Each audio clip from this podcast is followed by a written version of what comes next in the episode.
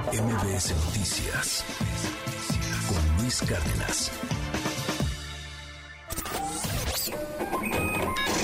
Economía y finanzas con Pedro Tello Villagrán. Las 7 de la mañana con 48 minutos, son las 7 con 48. Oiga, le cuento, este, bueno, pues hay mucha información económica, pero harta, harta información en temas de los dineros de todos los días. A ver, de entrada. Eh, hay ahí para eh, contarle lo de lo de los huevos, lo del tema de los huevos de gallina que se siguen tratando de contrabandear diario de México a Estados Unidos. 390 huevos de gallina. La Unión Nacional de Avicultores informó que entre el 1 de noviembre de 2022 y el 17 de enero de 2023 se decomisaron 390 huevos de gallina en fronteras como la de San Diego y Tijuana, y Laredo, Texas y Nuevo Laredo. Sí, 390 diarios. Se estima que la mortífera influenza aviar AH5N1 pegó a 58.1 millones de aves de producción del otro lado de la frontera, provocando un aumento de alrededor de 112% en los precios del huevo en los Estados Unidos. Sigue todavía ahí en el marco de los eh, de los Estados Unidos y de la frontera particularmente el tema del tráfico del huevo, del cual ya le contábamos desde principios de semana. Y por cierto, aquí en nuestro país hay economía formal y hay economía informal. Y la economía informal supera ya. Por lo regular estábamos 50-50. Bueno, pues ahora la economía informal está ya superando en más de 5 millones la población ocupada a la economía formal. Cuéntanos, querido Pedro, te mando un abrazo, buenos días.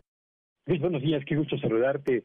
Pues sí, ayer se dio a conocer el resultado de la encuesta nacional de ocupación y empleo correspondiente al mes de diciembre, que es un reporte que es muy interesante porque nos permite tomarle el pulso al mercado laboral mes a mes. Y entre lo más destacado de la información que difundió el INEGI en su reporte, destacan tres cosas. Primero, la tasa de desocupación o la tasa de desempleo se ubicó en su nivel más bajo en 17 años. Esa es sin lugar a dudas una noticia bastante buena. Segundo, a pesar de haber registrado ese nivel tan bajo, solamente en el mes de diciembre, Luis, 912 mil personas perdieron su empleo por las razones estacionales que todos conocemos. Cierre de eh, contratos para evitar el pago de las prestaciones de fin de año, eh, personas que deciden detener su actividad para hacer eh, las, el periodo de vacaciones de fin de año, en fin. Pero 912 mil personas perdieron su empleo o su ocupación en el mes de diciembre.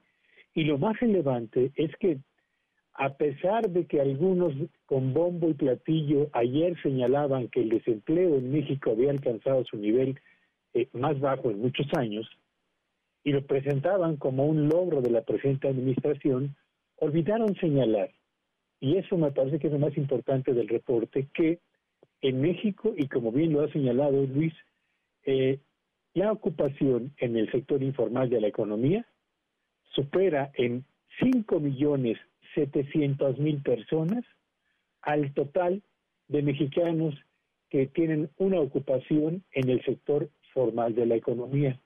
Lo que significa que fundamentalmente México se está convirtiendo en una economía en lo que a su mercado laboral se refiere, marcada y dominada fundamentalmente por la informalidad. Y eso significa que en materia de condiciones sociales del trabajo y de perspectivas de tener una vejez digna para quienes laboran hoy en el sector informal de la economía, eso representa un problema potencial muy serio o lo que yo llamaría una auténtica bomba de profundidad en la sociedad y en la economía mexicana.